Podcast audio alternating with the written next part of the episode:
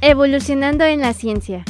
Un programa en el que damos a conocer las aportaciones tecnológicas y científicas realizadas por los investigadores y posgrados del TECNM en Celaya, así como ser un medio en donde se promueva la cultura científica, su funcionamiento y los mecanismos por los cuales se genera el conocimiento científico. Conducido por el Dr. Jesús Villegas Saucillo. Sean ustedes bienvenidos a Evolucionando en la ciencia. Hola, ¿qué tal? Muy buenos días. Muy de buenos parte días. De, de- ay, maestra, muy buenos días. Muchas gracias, doctora. Este, eh, eh, muy buenos días, querido auditorio. Eh, les habla su amigo y servidor, Jesús Villegas Auxillo, quien les envía un fuerte abrazo, dándole la bienvenida al ciclo de divulgación de la ciencia del Tecnológico Nacional de México en Celaya, titulado Evolucionando en la Ciencia, a través de XHITC Radio Tecnológico de Celaya, el sonido educativo y cultural de la radio, en el 89.9 de FM Internet, y también a través de Spotify. Para comunicarse y darnos a conocer sus comentarios por correo electrónico, evolucionando en la ciencia, todo junto sin espacios, evolucionando en la ciencia, arroba itcelaya.edu.mx y el número 461-150-0356 a través de WhatsApp para que nos hagan favor de llegar sus comentarios, sugerencias, algún tema que deseamos, desean que abordemos, pues están prácticamente, estamos a la orden. Y bueno, el día de hoy, dentro de la tercera temporada en Evolucionando en la Ciencia, está con nosotros la doctora Gloria María Martínez González, quien nos va a platicar sobre la trayectoria, investigación y formación de recursos humanos. Y doctora, pues muy, muy buenos días y muchas gracias por aceptar la invitación. Muchas gracias. Agradezco la invitación que me hizo el doctor Jesús Villegas. Aquí estamos con mucho gusto. Gracias por invitarme. No, al contrario, a usted, doctora, muchas gracias. Y, y- y si me permite, doctora, pues me voy a compartir con nuestro auditorio su, su, su biografía, si me hace favor. Claro que sí. No, pues muchas gracias. Y, y bueno, auditorio, comentarles que la doctora Gloria María Martínez González estudió la licenciatura en Ingeniería Química en el Instituto Tecnológico de Celaya, formando parte de los mejores estudiantes de México y se tituló con mención honorífica. La maestría en Ciencias en Ingeniería Química la realizó en el Instituto Tecnológico de Celaya y el doctorado en Ciencias en la Universidad Autónoma Metropolitana, Unidad Iztapalapa. Actualmente es profesora investigadora del Departamento de Ingeniería Química de esta casa de estudios, pertenece al Sistema Nacional de Investigadores con el nivel 1, es profesora con perfil deseable y forma parte de las mujeres notables de Celaya. Es miembro de la Academia Mexicana de Investigación y Docencia en Ingeniería Química, por sus siglas AMIDIC. Ha dirigido a nivel licenciatura 26 tesis, 8 residentes, 32 tesis de maestría, una tesis de doctorado y dos codirecciones de doctorado, en total 36 tesis de posgrado. Cuenta con 38 artículos en el Journal Citation Report, 72 artículos en extenso en memorias de congresos, dos capítulos de libro con registro ICBN y 266 citas de artículos.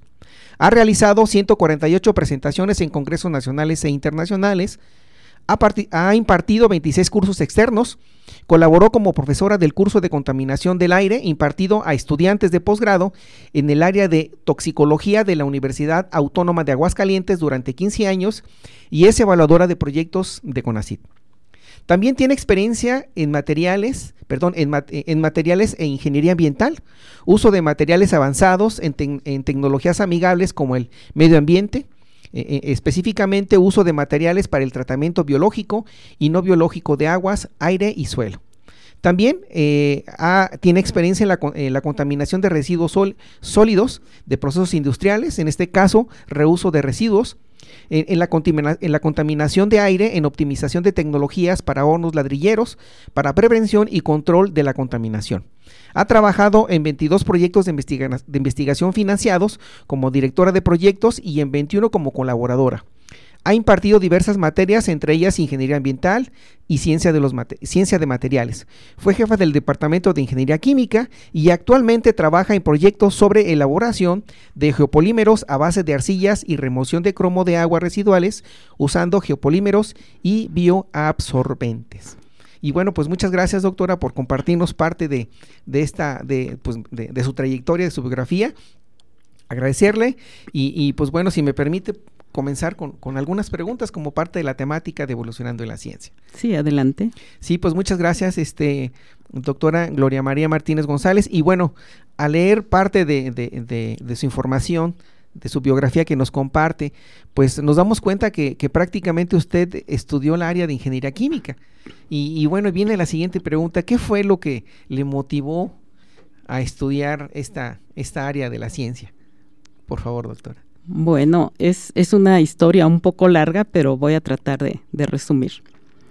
Eh, cuando estaba en la primaria, eh, siendo yo hija de comerciantes, me descubrieron en un concurso de todo el estado de Aguascalientes, obtuve el primer lugar en aplicación. Posteriormente yo me quise ir a una secundaria y en la secundaria eh, pues eh, empecé a destacar en todas las, las materias, principalmente en matemáticas y química y física. Y entonces tuve la oportunidad de dar asesoría a las personas que estaban estudiando en preparatoria y ellas me decían que yo no podía, porque yo tenía pensado ser maestra de primaria, que era lo que yo sentía que yo era buena para ser profesora.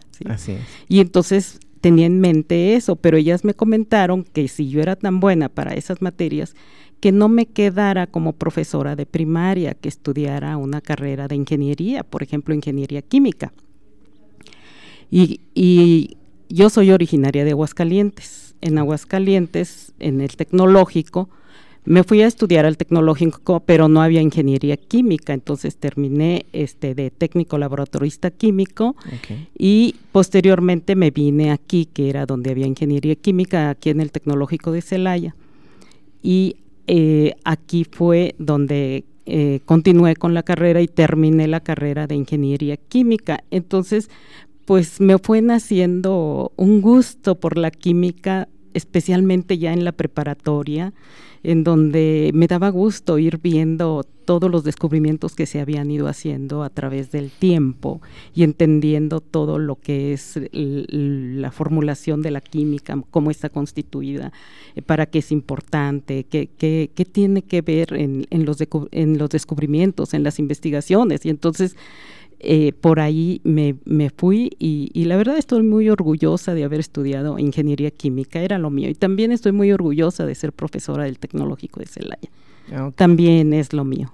No, que, bien, muchas gracias, doctora, por compartirnos parte de, de, esa, de esa información que de una otra manera, pues bueno, eh, en este programa de divulgación de la ciencia, pues lo que se pretende es eso, ¿no? De, de, de que nos platiquen parte de su experiencia, cómo fue que decidieron tomar este camino, en este caso específicamente la química, y que bueno, pues ahora como parte de, de un posgrado y de, y de una institución como, como es esta, ¿no? El Tecnológico Nacional de México, pues en Celaya. Y, y, y, bueno, doctora, ahorita mencionó algo muy interesante, ¿no? Que se tituló en su momento Convención Honorífica platíquenos parte de esa experiencia, si es tan amable. Sí, cómo no. Eh, cuando ya terminé la carrera aquí, eh, en ese entonces solamente nos podíamos titular con tesis, ¿sí? Entonces empecé a desarrollar la tesis de licenciatura para poderme titular.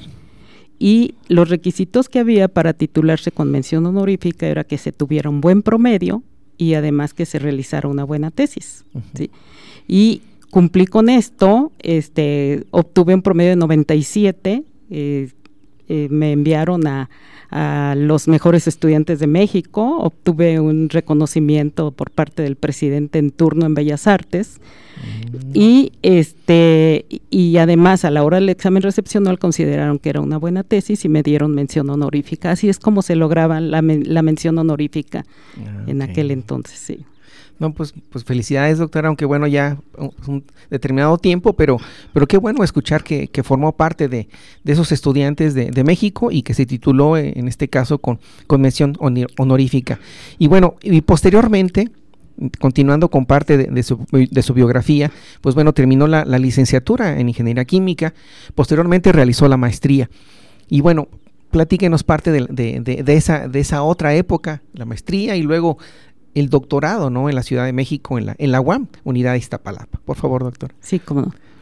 Eh, pues terminé la, licenciatura, y me titulé, trabajé al mismo tiempo que estaba haciendo la tesis, este, fui a trabajar a Irapuato, a una empresa, y eh, posteriormente estuve trabajando en Morelia, en una secundaria, y en ese entonces se abrió la maestría aquí, y me mandaron llamar. Un profesor me dijo, ven, este presente examen, se va a abrir aquí la maestría. Entonces formo parte de la primera generación de la maestría ah, y soy la primera que obtuve el grado eh, de la maestría aquí en el tecnológico. ¿sí? Entonces es, es, un orgullo también para mí. ¿sí?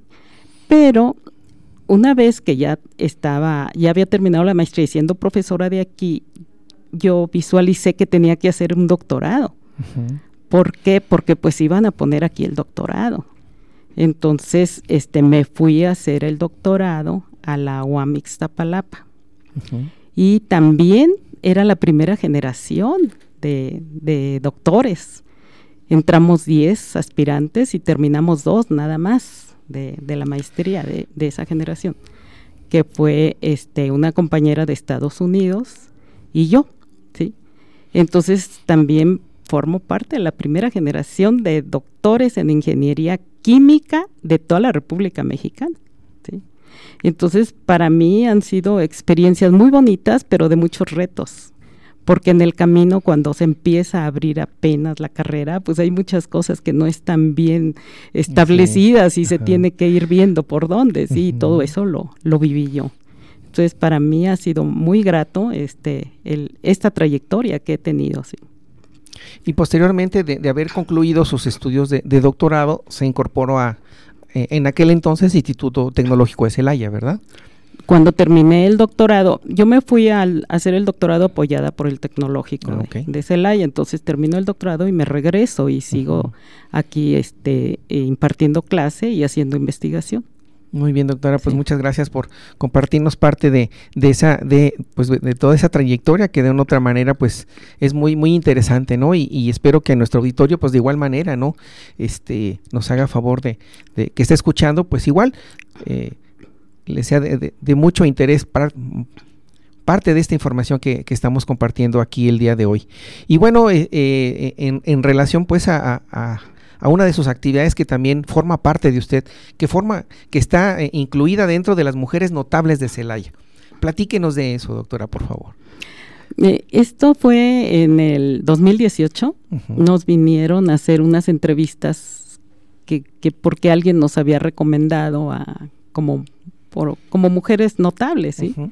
Y entonces vino este el editor del libro a, hacer unas entrevistas y, me, y me, tocó que me seleccionaran como mujer notable de Celaya.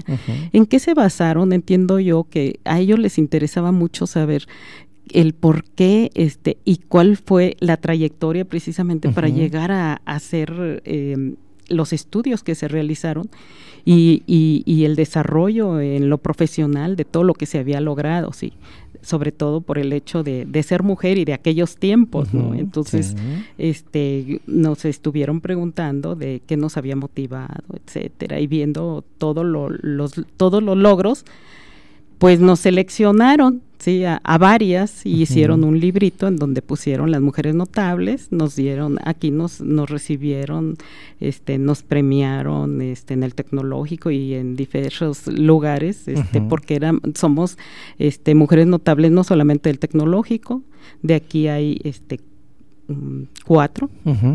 Y, y, de otros lugares hay varias. Entonces hay médicas, hay abogadas, notarias, este, mm, de, de, todas las disciplinas y, bueno, me tocó este ser una de ellas y, y pues la verdad estoy orgullosa de ofrecerle todo lo que yo puedo y tengo a mi Celaya, porque pues ya soy de aquí, sí. Así es.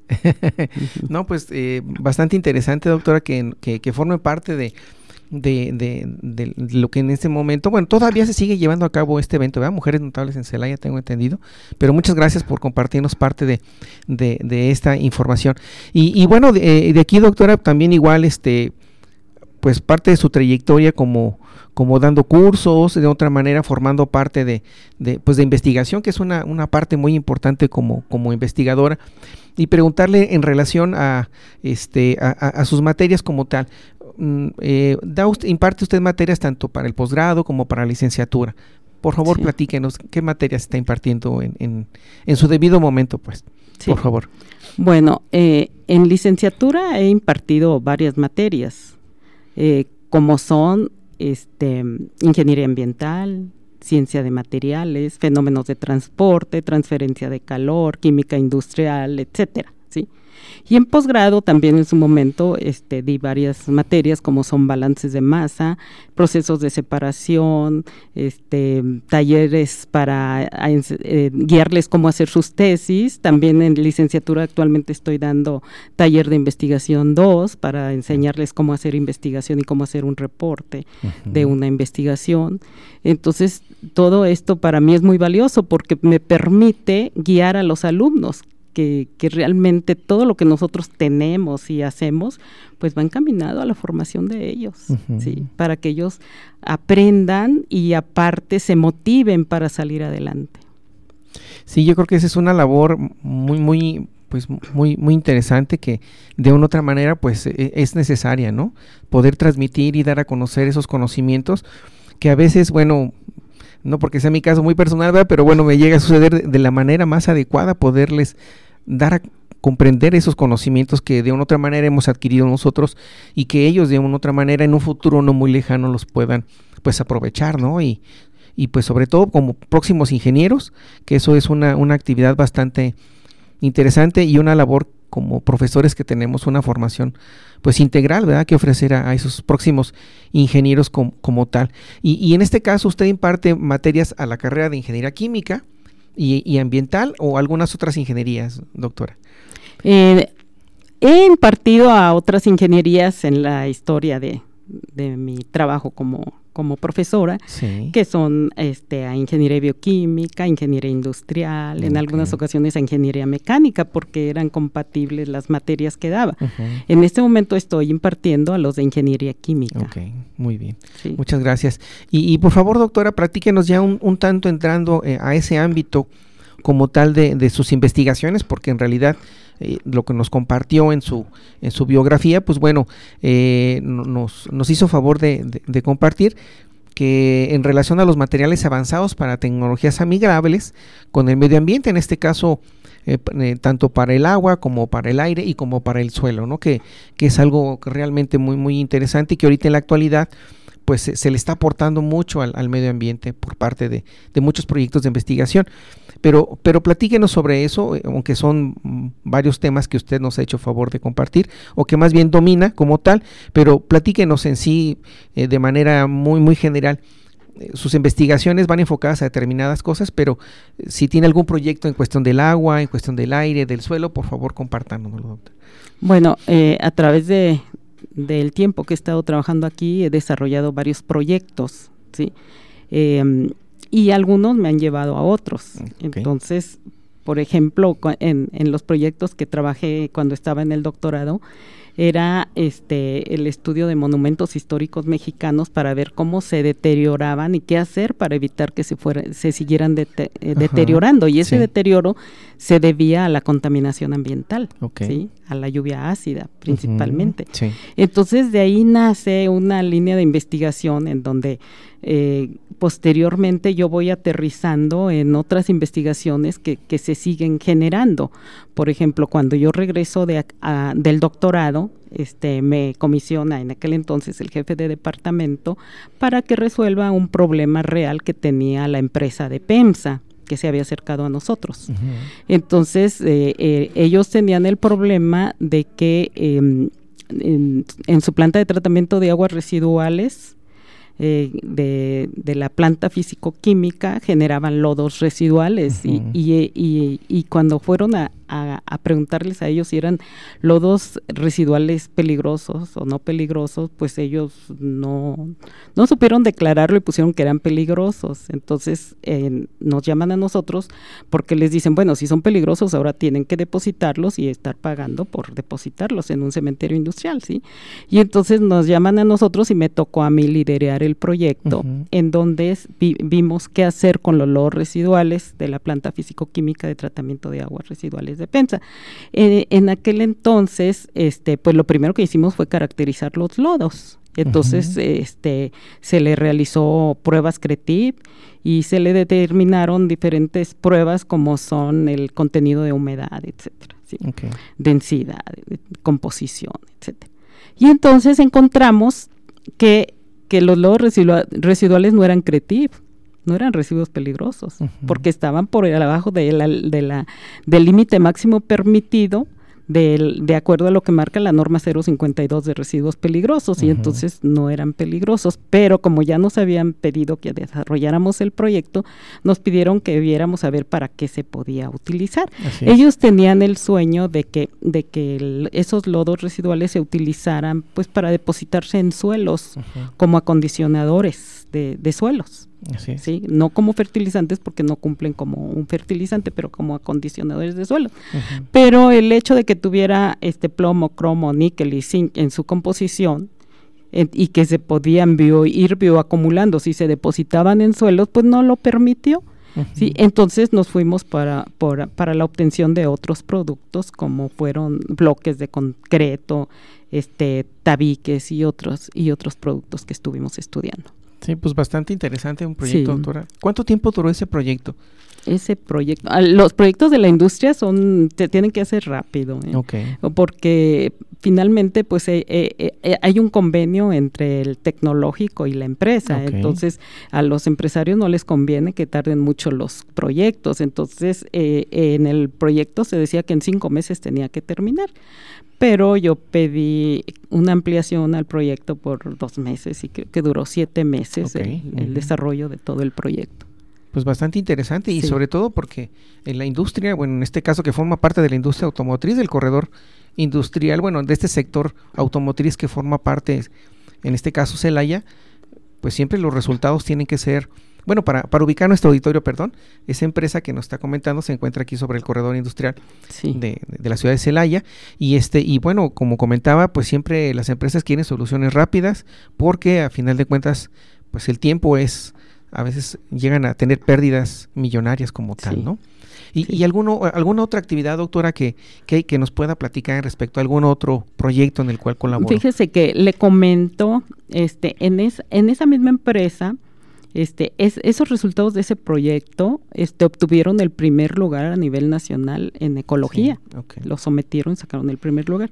Y posteriormente me invitaron para que hiciera otro proyecto, pero ahora para el reuso de sus natas residuales de pintura automotriz. Mm y entonces se caracterizaron las natas, se vio que contenían, para qué se podían utilizar y se obtuvieron productos este, que ellos seleccionaban porque nosotros les damos las alternativas de uso de, de acuerdo a lo que contienen y, y, ellos seleccionaron que se desarrollara para carpetas asfálticas y para pinturas primarias y entonces de, de la, de, de la formulación de las pinturas primarias este, surgió una patente que tiene la empresa. Ah, sí. Y, y, también este del otro de, de, las carpetas asfálticas donde se usaban los lodos residuales secos y molidos para complementar las carpetas asfálticas este obteniendo mejores propiedades se tiene una publicación internacional este donde colaboró un alumno de maestría que posteriormente hizo el doctorado sí Ah, Entonces, eh, este, eso, todo, todo eso lo tenemos dentro de la misma empresa. Después me, me, este, me contactó otra empresa que fue Sensien Flavors para ver qué podíamos hacer con sus residuos. Estos eran residuos de, de productos alimenticios. porque no se los estaban permitiendo que los tiraran ya en los, en los rellenos sanitarios. Hicimos un estudio muy completo para ver qué se podía hacer con ellos de acuerdo a su composición, este, que era principalmente humina, y este, encontramos que podían utilizarse para este, incorporar los residuos de detergentes o plaguicidas. Entonces, de esa manera disminuía la contaminación y con eso ya les dieron permiso de depositarlos en el relleno sanitario.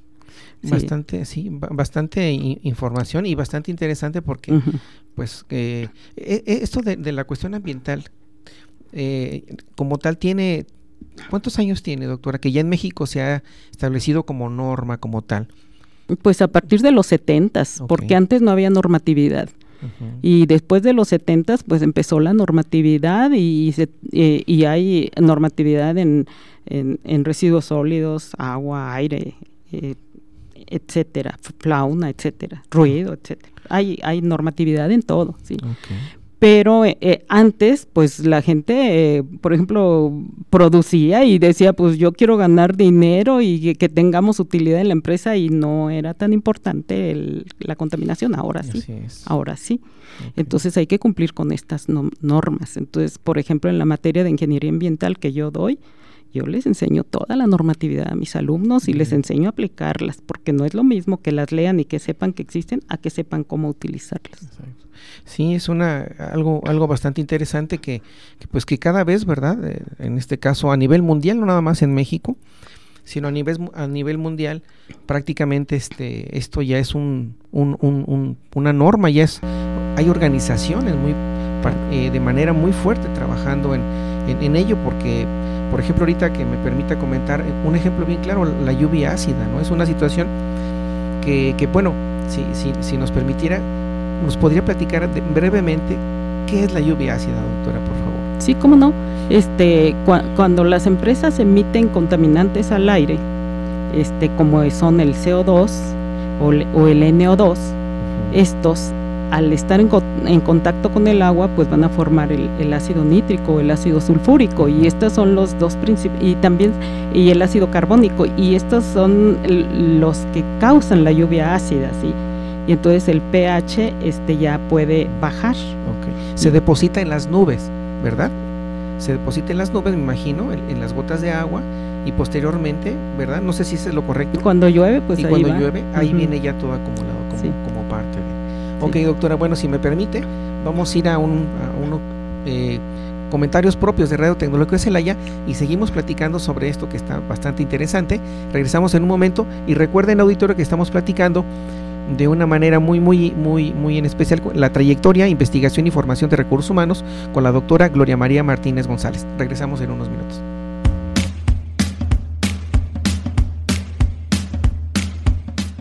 En un momento regresamos a Evolucionando en la Ciencia.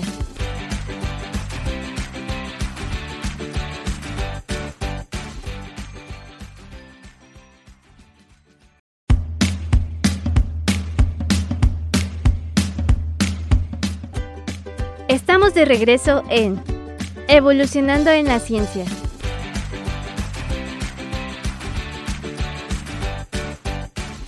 Bueno, ¿qué tal auditorio? Pues eh, recordándoles, ¿verdad? Que, estamos en el programa Evolucionando la Ciencia, que es un programa de, divulgación propio del Tecnológico Nacional de México en Celaya, y estamos transmitiendo en, en vivo desde las instalaciones de Radio Tecnológico de Celaya, y pues bueno, recordándoles que también nuevamente eh, estamos, está con nosotros aquí en las instalaciones la doctora Gloria María Martínez González, quien nos está eh, hablando sobre la trayectoria, investigación y formación de recursos humanos.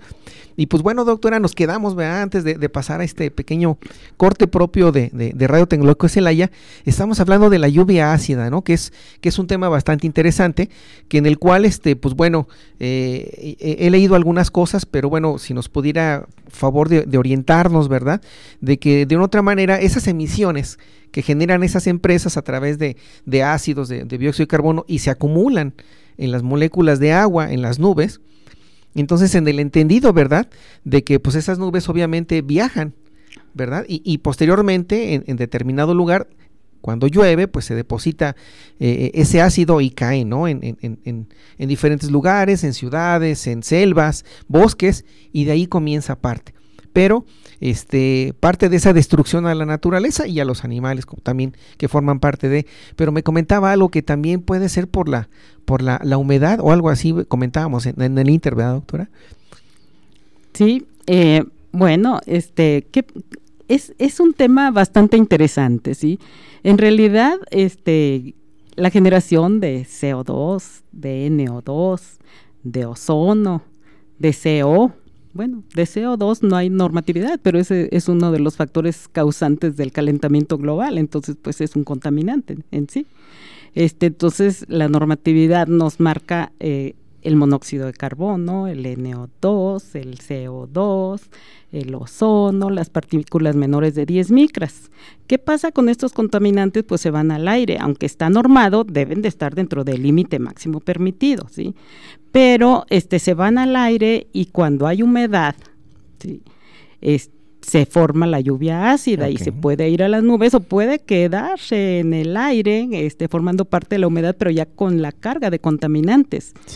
Entonces, lo que comentan, ¿cómo se puede quitar esa contaminación? Por ejemplo, en la Ciudad de México, este, con lo que se puede quitar, el mayor factor para quitar esa contaminación es que llegue el viento y se la lleve a otro lado, ¿sí? Y efectivamente ya no va a contaminar este, los, eh, los autos, ya no va a causar que se dañen esos materiales de los autos, no va a causar daños a los árboles, no va a causar daños a los, a los monumentos que están ahí porque afecta la lluvia ácida a los monumentos. Entonces, pero se va a ir a depositar a otro lado en donde va a causar problema, ¿sí?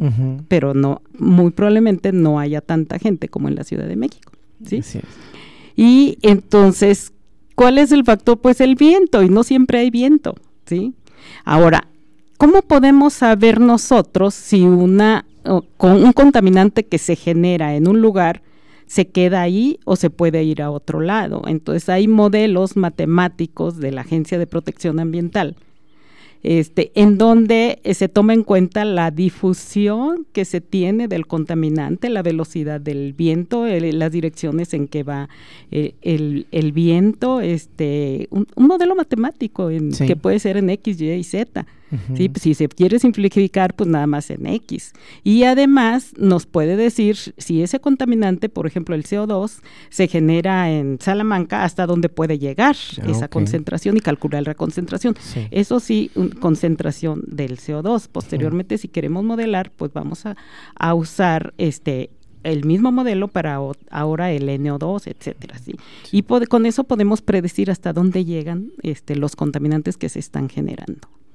Muy bien, doctora. Pues muchas gracias por, por darnos a, a, conocer parte de esta información. Pero, pero bueno, también igual, ¿verdad? Retomamos ese tema, y, pero, pero había otro que también igual muy interesante relaciona a los proyectos que nos había hecho favor de mencionar. Y, y, uno que me, que me llamó bastante la atención, que se llama sobre el horno ladrillero este ecológico, que ese es uno de, de, Por favor, platíquenos de ese proyecto. ¿Cómo no? E, este, este proyecto eh, también es muy importante en, la investigación que he realizado porque este en algún momento al departamento nos llegaron a, pedir que quien, quien trabajaba en este proyecto que se requería un horno ladrillero ecológico. Y yo estaba recién llegada del doctor y dije pues yo lo tomo sí y entonces, pues yo me imaginaba que el hornito era como una muflita de laboratorio, en porque no los conocía, en donde yo iba a poder controlar con un, un botoncito la temperatura, etcétera. Pero no es así. La mayoría de la gente de la, de la audiencia conoce cómo son los hornos ladrilleros. Los hornos ladrilleros son hechos a base del mismo ladrillo y son, eh, son de dos tipos de campaña, en donde van construyéndolo con un ladrillo arriba del otro hasta que forman el hornito. Y el otro, el que nosotros investigamos, fue un horno fijo, ecológico, semienterrado. ¿Sí? ¿Para qué? Para que dure ese horno eh, por varios años. ¿Sí? Y, y, ese horno disminuye la contaminación porque no deja, no permite que los contaminantes que se generan durante la quema del ladrillo salgan a través de las paredes. ¿sí? Y después de dos horas de quema se tapa el, techo de, del ladrillo y entonces tampoco permite que salgan los contaminantes por la parte externa. ¿sí?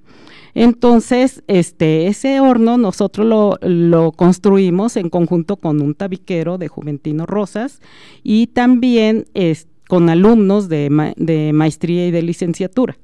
Entonces, con esto se desarrollaron varias tesis. En todas las investigaciones que he desarrollado, pues, varios alumnos se incorporan y, sacan sus tesis y adquieren experiencia en investigación y posteriormente pues los contratan y les va muy bien. Entonces, este, este, eh, con este horno, con el paso de los años, ya a la hora de que se está quemando, se notó que, que, que estos hornos se van inclinando, ¿sí? entonces por tanta quema, se van inclinando por lo que se les requiere poner pilotes pues para que no se les vayan a caer. ¿sí? Y con eso nace otra nueva investigación, puesto que tenemos nosotros arcillas en Neutla, este, y en varios lugares de aquí de Guanajuato, entonces empezamos a estudiar las arcillas para ver cuál es su composición y qué se puede hacer con las arcillas. ¿sí? Entonces conocimos la, la, composición de las arcillas y vimos que se puede hacer material refractario con ellas. Y lo primero que hicimos fue un recubrimiento a base de arcillas para eh, pegárselo, vamos a decir, al ladrillo con el que íbamos a construir el horno para que formara la pared interna del horno. Y con eso, al llegar el choque térmico del calentamiento de, este, en la quema de ladrillos, no nos afectara este, el ladrillo pero también ya pensando más en, lo que son los materiales, eh, eh, yo eh, pensé, dije, bueno, estoy pegando un ladrillo con un recubrimiento, tarde o temprano la diferencia eh, eh, entre el comportamiento de los dos se va a reflejar porque porque tienen propiedades diferentes, sobre todo de la coeficiente de dilatación, etcétera. Y entonces se me ocurrió hacer ladrillo refractario para hacer los hornos ladrilleros. Y estuvimos formulando ladrillos refractarios. En aquel entonces era un sueño, porque los primeros experimentos los hacíamos y se nos escurría este, la mezcla, ¿sí? Pero en este momento les puedo decir con mucho gusto que gracias a los alumnos de maestría eh, y, este, y una alumna de doctorado, que hemos llegado a obtener este, los ladrillos refractarios resistentes a altas temperaturas y, y, al, y, hemos obtenido con varias formulaciones a través de diferentes tesis de posgrado este, que, que hemos eh, logrado tener ladrillos refractarios que resisten hasta 130 kilogramos sobre centímetro cuadrado y 1200 grados centígrados. Y entonces con esto nosotros podemos elaborar los hornos ladrilleros ecológicos. No lo hemos hecho esto, sería cuestión de probarlo, pero se puede hacer porque los, hornos ladrilleros queman a una temperatura máxima de 950 grados centígrados. Si queman a más, entonces se les funden sus ladrillos. Entonces, este, esto no lo hemos hecho en campo todavía, pero ya tenemos los ladrillos, ya tenemos la formulación. Ahora, también este, sabemos que las arcillas se pueden utilizar para remover metales pesados, ¿sí? Y también estamos haciendo ahora una alumna de, maestría desarrolló geopolímeros, ya con otra formulación bien diferente, para este utilizar esos geopolímeros para remover el cromo de las aguas residuales, ¿sí? Entonces, es, ese proyecto lo estamos este, terminando en este momento. Ah, ok, doctora, pues muchas gracias por compartirnos parte de esta información. Y, y, preguntarle lo siguiente, bueno, de, de acuerdo a su experiencia que usted ha adquirido en paso de los años y, y, con este tipo de proyectos que de una u otra manera usted ha, ha, resuelto, me, surge la siguiente pregunta, doctora, ¿cómo, ¿cómo aborda o cómo puede llevar a cabo, en este caso, un ingeniero, o cuál sería la, metodología, la manera más o técnicas, si, si podemos llamarlo de esa manera, para poder resolver un problema, digamos en el caso de, de, la industria o de algún proyecto, pero de acuerdo a esa experiencia. ¿Cómo, ¿Cómo, usted abordó esos proyectos que en su momento se plantearon? Usted dijo, adelante, yo asumo el, el compromiso de, de, darle solución. ¿Cómo, cómo, cómo, ¿Cómo lo llevó a cabo, doctora? Si nos podía platicar de acuerdo a su experiencia, cómo, cómo llevó a cabo la, pues la terminación, bueno, el abordar y bueno, ya no platico más, le, cedo los micrófonos, doctora. Sí, sí, bueno, cada proyecto tiene lo suyo, porque no todos se resuelven de la misma manera. ¿Sí? Entonces, este, por ejemplo, en el otro proyecto que, que, acabo de comentar, en el de los hornos ladrilleros, también tuvimos que cambiar el quemador. Eh, ellos quemaban con, con telas o con residuos, este, y, y lo compraban, o con basura, pero contaminaban. Entonces nosotros metimos quemadores con gas y hicimos una estructura tal y una experimentación tal que permitiera que se usara que poco, poco gas, con poca cantidad de gas se quemaban los mismos ladrillos que con el costo que ellos gastaban en comprar telas y, y entonces y otros residuos que utilizaban. Entonces, bueno, ahí este tuvimos que irle buscando. Bueno, vamos a pensar en un proyecto como en el de Pensa, en el primero, que me dicen, aquí está el lodo, a ver qué puedes hacer con él. ¿sí? Entonces, ese fue mi primer reto, yo ya doctora y, y, y, y digamos que con con la experiencia de que siempre logro los objetivos que me propongo y las metas a las que quiero llegar, yo dije, pues lo saco, ¿verdad? Pero no fue fácil, porque al principio decía yo, ¿y, cómo le voy a hacer? ¿sí? y entonces, bueno, este, lo primero que hay que hacer cuando tiene uno un residuo, pues es caracterizarlo. ¿Qué significa esto? Pues saber qué contiene. Una vez que sabe qué contiene, entonces hay que ver en qué se puede utilizar de acuerdo a su contenido. Y hay que buscar en, literatura universal, en, en, artículos internacionales, para ver qué se ha hecho sobre eso. ¿sí? Eh, ahora, actualmente, pues con el Internet se puede hacer eso desde aquí. Anteriormente, pues yo me iba al IMP para sacar toda esta información. Y entonces, de ahí ya uno va viendo qué se puede hacer qué productos se pueden hacer. Pero no basta hacer los productos. Se tienen que hacer los productos en el laboratorio, probarlos en campo, de ser posible, y bueno, yo todos los probé en campo, sí, porque mm, no, no puedo yo asegurarles que funcione si lo hago nada más en el laboratorio, entonces hay que irlos a probar en campo. Y entonces probarlos en campo, y no solamente eso, sino saber que no contaminan los nuevos productos que hacemos. ¿Por qué? Porque a mí la experiencia que me ha tocado es que uso residuos que presuntamente son peligrosos. Y entonces yo tengo que demostrar que al obtener un otro producto nuevo o un producto que yo estoy generando, no contamina, o sea que dejó de ser peligroso. ¿sí? ¿Y cómo lo voy a hacer? Pues usando las normas para residuos peligrosos, que son la norma 053 y la norma 052 de residuos peligrosos. Entonces, con esas yo demuestro, primero hago la extracción de los componentes, los determino, veo cuál es el límite máximo permitido de esos componentes en la 52 y yo veo que están por abajo y ya digo, miren, no contaminan. ¿sí? Muy bien. Entonces, este, em, por ejemplo, en el de PEMSA no había problema porque ni siquiera eran peligrosos, pero de todas maneras se hicieron las pruebas. Así es. Bueno, y luego, este, una vez que ya sabemos que no son peligrosos, tenemos que saber que esos productos se pueden vender en el mercado. ¿Y cómo lo vamos a vender? Pues necesitamos saber las normas de elaboración de los productos y de la calidad de los productos. ¿sí? O sea, sobre todo de la calidad de los productos. ¿sí? Si yo voy a, a, elaborar, un, es un bloque refractario, este, pues debo de saber a qué temperatura va a resistir, cuál es su densidad, este, cuál es su resistencia a la compresión, etcétera. ¿sí? Si, si, voy a hacer un ladrillo, pues también resistencia a la compresión, densidad, color, todo lo que se requiere, porque si no, no lo voy a vender. Y entonces yo estoy produciendo algo que, que, que nada más ahí se va a quedar. Eso es. Entonces, como están ligados con empresas, pues ya está en ellos que, que, que, lo echen a andar el proyecto y que, y que les hagan que en provecho a todos los resultados que se les entrega. Perfecto. No, pues muy, muy este, interesante, doctora, todo lo que nos hace favor de, de platicar y, y pues todo debido a, su experiencia que de una otra manera con el paso del tiempo y eso pues no, no se adquiere pues de la noche a la mañana y con, así con rapidez y, y si es la palabra correcta, disculpe auditorio, pero este, pues es algo que se, se tiene que ir creando y formando, ¿no? Con, con, con, proyectos y eso también pues va generando confianza y seguridad en las personas, ¿no? Y muchas gracias, doctora, por compartirnos parte de esta información eh, importante que, que, espero que nuestro auditorio también igual lo sea y, y, aquellos estudiantes, ¿verdad? Que en otra manera estén pues en licenciatura, en maestría, en un doctorado, pues de otra manera pues también vayan tomando en cuenta parte de su experiencia que, que la verdad eh, para mí es muy muy importante doctora y yo sé que también para, para nuestro auditorio de, de igual manera.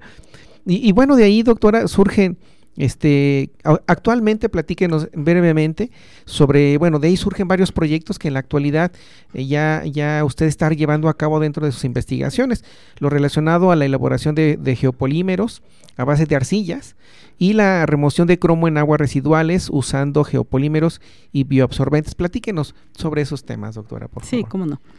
Eh, al, al estarse eh, informando sobre los usos de los geopolímeros a nivel internacional, encontramos que esos geopolímeros se pueden utilizar a futuro para, para quitar el concreto y utilizar los geopolímeros. Se pueden usar para hacer herramientas, se pueden usar para hacer moldes, este, pero también se pueden utilizar para remover metales pesados. Entonces, este, de hecho, un geopolímero está hecho a base de arcillas. El ladrillo refractario que estamos comentando como producto final es, un, es un geopolímero. ¿sí? Entonces, ahora, mm, mm, este nuevo proyecto que estamos a punto de terminar es elaboración de un geopolímero eh, para remover el cromo de aguas residuales. Nosotros ya habíamos trabajado con la eliminación del cromo de aguas residuales utilizando las arcillas directas porque se puede remover. Pero este quisimos probar un geopolímero porque el geopolímero se puede meter a un tamaño de partícula más grande para que se pueda este retener en alguna malla a la hora del tratamiento y que no se nos vaya por fluidización junto con la arcilla el agua residual. Entonces, por manejo quisimos probar también los geopolímeros para ver qué, qué, qué pasaba. ¿sí? Entonces, eh, pues encontramos algo diferente, o sea, con la formulación de los ladrillos refractarios. Con, primero, con la formulación de los, del recubrimiento para el tabique, para el tabique rojo, no es la misma que para la formulación de los ladrillos refractarios. Eh, se mejoró mucho los ladrillos refractarios o los geopolímeros, que son ladrillos refractarios, se mejoró mucho utilizando concha de mar, ah, como desecho. Y después los mejoramos todavía más metiendo agentes alcalinos. ¿sí? Pero este nuevo que estamos sacando, que es el geopolímero, este, em, no, no se pudo lograr este, obtener para remover el cromo del agua residual con la formulación, con las formulaciones anteriores. Pero la alumna em, empezó a, investigar bastante sobre esto y encontró una formulación en donde mete un espumante y con ese logra obtener un geopolímero poroso que va a permitir absorber los contaminantes del agua residual, que en este caso es el cromo, y ya lo probó. Ah, sí, entonces sí, sí tuvo una buena eficiencia de remoción de cromo. Sí, mm, pero no fue fácil, fue todo un reto. No, pues como no, doctora, me imagino que no es nada sencillo y, y cuando habla uno de un proyecto de investigación, pues no es de un día, dos días, es pues es bastante tiempo y pues bueno, qué, qué, qué, qué bueno, doctora, muchas felicidades por ello. Pues, muchas gracias por. Adelante, sí. Y aparte, este, ahora estamos empezando a probar los bioabsorbentes para remover el cromo de las aguas residuales, que también son un desecho. Okay. Sí. Y, y, sobre eso estamos trabajando también en, la línea de, disminución de, de contaminación en las aguas residuales. Entonces, ¿cuáles son los bioabsorbentes? Puede ser cáscara de naranja, cáscara de plátano, cáscara de tamarindo, este. Mm, el, bagazo del coco, el, lo que cubre la, también la parte externa del café, eh, mm. etcétera. ¿sí? todos esos desechos se pueden utilizar para remover metales pesados. Entonces ahorita estamos seleccionando dos para remover el cromo también. Perfecto. Pues muchas gracias, doctora. Y pues bueno, ya el tiempo ya, ya prácticamente estamos en la recta final de, de este programa Evolucionando la Ciencia. Y, pues bueno, si, si me permite, doctora, este, ¿dónde se pueden, dónde la pueden ubicar a usted o localizar pues, si alguien en un momento dado, a estudiante, algún colega investigador, desea ponerse en contacto con usted? Bueno, a mí me pueden encontrar en el cubículo 16 del Departamento de Ingeniería Química. Perfecto. Doctora. Y, y, y, quisiera dar un mensaje a los alumnos. Sí, por favor, doctora, adelante. Este, bueno, estimados alumnos, eh, no solamente del Tecnológico de Celaya, de toda la República Mexicana, este, quisiera yo comentarles que, que en esta vida todo lo que se quiere hacer se puede lograr. Que se pongan objetivos y, y que se pongan metas y que no se venzan, que sigan adelante hasta que lo logren. Van a ver ustedes que se van a desconocer cuando lleguen a lograrlo y van a decir, yo puedo y voy a seguir adelante. Entonces, ese, ese sería mi mensaje. Como no, doctora, muchas gracias por sus palabras. Si me permite, le voy a hacer algunas preguntas rápidas, por favor. ¿Cuál es su película favorita? A mí me gustan varias, pero en especial las de motivación. Me identifico mucho con, con, las, con los objetivos y metas. Cuando hay dificultades, pero se logran los objetivos. Ok, muchas gracias. ¿Su eh, estilo de música preferido? Me gusta la música mexicana y la música clásica. Ok, gracias. ¿Comida favorita? Comida favorita, me gustan este, los chiles rellenos. Muy bien, doctora. ¿Cuál es su hobby? Mi hobby, cantar. Ah, ok. Me gusta cantar y, y- y creo que no lo hago tan mal. Ah, bueno, ya después nos comparte, hace Sí, favor de no. compartirnos un espacio, ¿verdad? Gracias. Este, ¿su bebida favorita? El agua. Ah, ok. Muy bien. Muchas gracias, doctora, por compartirnos parte de esa información. Y, y- y bueno, pues este, eh, comentarles, sé que hay muchas cosas por, por seguir en esta, eh, en esta breve charla, esta plática, porque en realidad con, tanta experiencia, pues yo creo que si nos permite, estaremos pendientes en otra próxima invitación para que nos haga favor de, compartir tantos conocimientos. Y otra cosa también, doctora, eh, ya para terminar parte de ello, preguntarle eh, brevemente cuál es su aportación como tal que de acuerdo a sus investigaciones en relación a la sociedad. ¿Cómo impactan sus investigaciones pues en- en- a lo social, aunque ya nos mencionó ahorita algunos, algunas cosas de ellas, pero por favor platíquenos un, Bueno, brevemente a, a ello. Sí, la primera, la primera aportación yo creo que, yo creo que viene en la formación de recursos humanos. Porque ahí yo estoy formando gente para que siga adelante con todo lo que está aprendiendo.